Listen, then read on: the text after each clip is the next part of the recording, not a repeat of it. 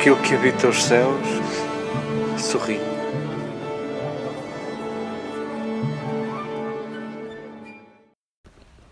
Queridas irmãs, queridos irmãos, queridos amigos, permiti a saudação abusada da minha parte, os que nos vemos pela primeira vez. É bem mais aquilo que nos aproxima do que aquilo que nos afasta. Temos mais razões para, para nos olharmos como irmãos e como amigos do que para nos olharmos como estranhos. Temos bem mais razões para nos olharmos como cuidadores uns dos outros do que como estranhos.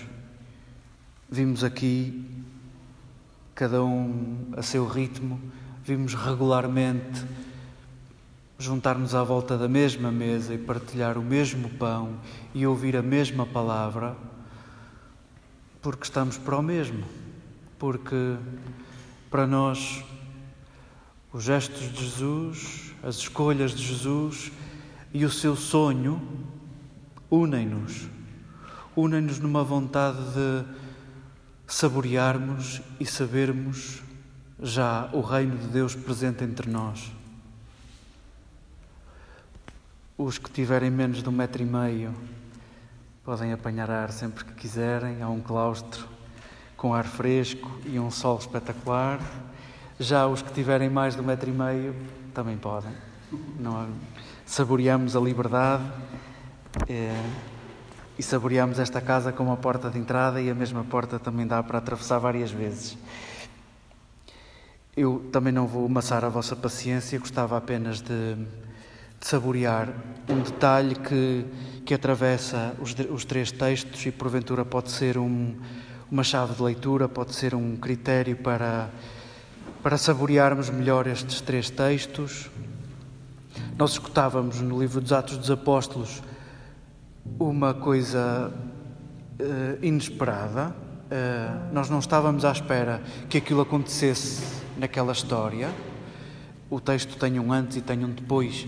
Pedro foi preso e o autor dos Atos dos Apóstolos descreve a prisão de Pedro e descreve a, a, a, saída de Pedro da prisão sem que ninguém tenha percebido como é que foi possível. E nós, que estava, se estivéssemos a ler a história pela primeira vez, diríamos: Pedro, tu foste apanhado no templo a falar de Jesus e por isto foste preso, põe-te a andar, escolhe outro sítio, safa-te. Pedro volta ao templo e volta a falar de Jesus no templo. Nós ficamos, uai, hum, a teimosia paga-se, Pedro. Uh, Prepara-te para seres preso novamente. E sim, Pedro e os discípulos estão nem aí e, e dão glória a Deus por, por serem presos em nome de Jesus, por serem batidos em nome de Jesus. Para nós ficamos meio despistados. Mas gostava que saboreássemos este detalhe depois de liberto, Pedro não se safou. Depois de libertado da prisão, Pedro não se safou. Não fugiu. Não foi comprar um chalé em Cafarnaum. Não foi viver com os discípulos para outro sítio qualquer. Não se safou. Pôs-se a jeito. Pedro não se safou. Escutávamos um brevíssimo trecho do Apocalipse, onde vemos toda a gente a elogiar um cordeiro. Bom, ainda bem que João começa o texto dizendo: Na minha visão, pronto, já, já está explicado o livro do Apocalipse, calma. Uh, é uma visão e é muito simples e temos que falar muito sobre isso, certo? Uh, nesta visão que João apresenta aos seus leitores, põe toda a gente a gostar de um cordeiro, de, um, de uma ovelha, de um gado ovino. Põe toda a gente assim porque, Jesus, sendo que é símbolo de Jesus, porque nem Jesus se safou. Nem Jesus, que se calhar até podia, nem ele se safou.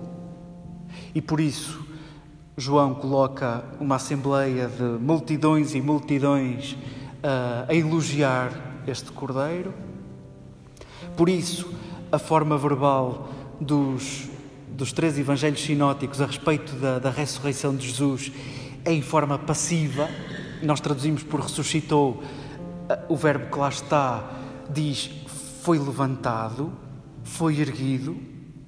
Jesus não se ergueu, Jesus não se levantou, Jesus, deixa-me dizer assim, não se ressuscitou, mas como a vida inteira fez, levantou pessoas, levantou, resgatou, ergueu, devolveu a mesma estatura a tantos, a tantos, a tantos.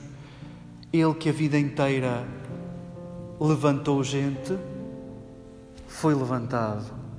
E João coloca nesta multidão a elogiar Jesus. Sim, ele merece todo o elogio porque ele foi levantado porque levantou e não se levantou a si próprio, e não se ergueu a si próprio, e não se safou. Em rigor, o, o, Evangelho de João, que depois nos é servido, neste texto um bocado mais longo, desculpem, obrigado pela vossa paciência. Um, em rigor, também uh, o autor, que já, nós já nem sabemos muito bem se é João, se não é João, porque percebemos nestes últimos textos do, do Evangelho de João um estilo diferente, um propósito diferente. Porventura é um discípulo de João uh, a rematar o seu Evangelho. Um, escutávamos um Pedro que decide ir à pesca à noite e não apanha nada. E em rigor, o que João, ou este autor do Evangelho, deste último capítulo do Evangelho de João, o que nos está a sugerir, pescando o olho, está a falar do nosso esforço. Ah, a noite contrasta com o sol que é Jesus, o sol da ressurreição que é Jesus, ah, e o ir à noite, ah, no desconforto da noite, ir pescar, apesar de ser a altura melhor para se pescar, simbolicamente quer devolver-nos esta certeza de que o reino de Deus não é da ordem do esforço, não é por ires na hora da noite e com os teus amigos, não é por tua vontade, Pedro, não é por tua vontade. Jesus diz-lhes de dia já tentai mandar a rede e eles, não fazendo muitas perguntas, lançam a rede e dá tempo para trazerem a rede e dá tempo para o autor do livro contar os peixes para nos dizer quantos é que são. 153. Nós não fazemos pálida ideia porque este número nem sabemos o que é que ele pode significar, não sabemos porque é que ele está aqui. Todos os autores ao longo dos séculos arranjam uma explicação para este 153. Uns dizem que é a soma dos números de 1 a 17, sendo que 10 e 7 são símbolos de perfeição e de totalidade. São Jerónimo chegou a dizer que os, os biólogos marinhos daquela altura documentavam 153 uh, variedades de peixe, espécies de peixe. Ficamos com esta. Obrigado, Jerónimo. Uh, Dá-me a tua camisola. Uh, estava ali tudo. Naquela rede, simbolicamente, está toda a diversidade uh, naquela rede, simbolicamente está a igreja onde todos cabem. E diz João, e mesmo estando ali todos os peixes que se conheciam nas profundidades do oceano, a rede não se rompe. Porventura, é, é uma explicação que precisamos de repetir através dos séculos. Calma, isto dá mesmo para todos. E não tenham medo. Com todos cá dentro, isto não rebenta. Com lugar para todos, não rebentam as redes. Gostava que ficássemos com, com esta dica de João. Cada um tatue no sítio onde quiser, cada um ponha na língua que preferir. Pode ser o lema da nossa vida. Ah, e apesar de sermos tantos e tão diversos, a rede não se rompe apesar de sermos tantos e tão diversos, a Igreja tem lugar para todos, a todos acolhe. E porventura aquele gesto de Jesus, dos discípulos chegarem e já terem brasas, e já terem peixe, e já terem pão, porventura é o cuidado que Jesus tem para os seus discípulos. não prescinde da pesca de cada um, não prescinde dos trabalhos de cada um, sugere e acolhe. Foi o que Jesus fez neste, neste episódio. Sugeriu aos discípulos e tratou-os muito bem.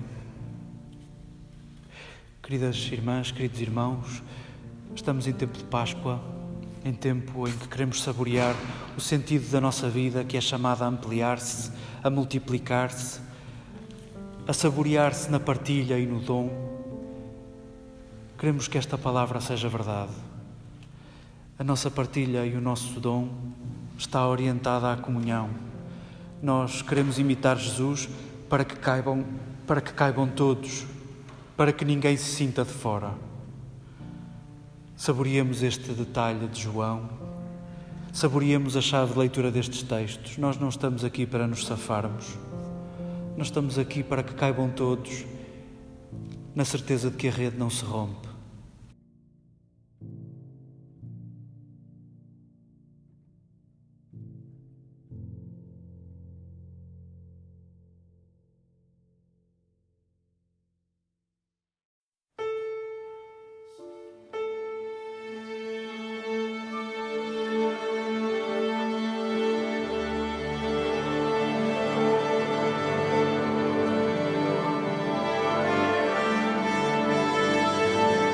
Aquilo que habita os céus sorri.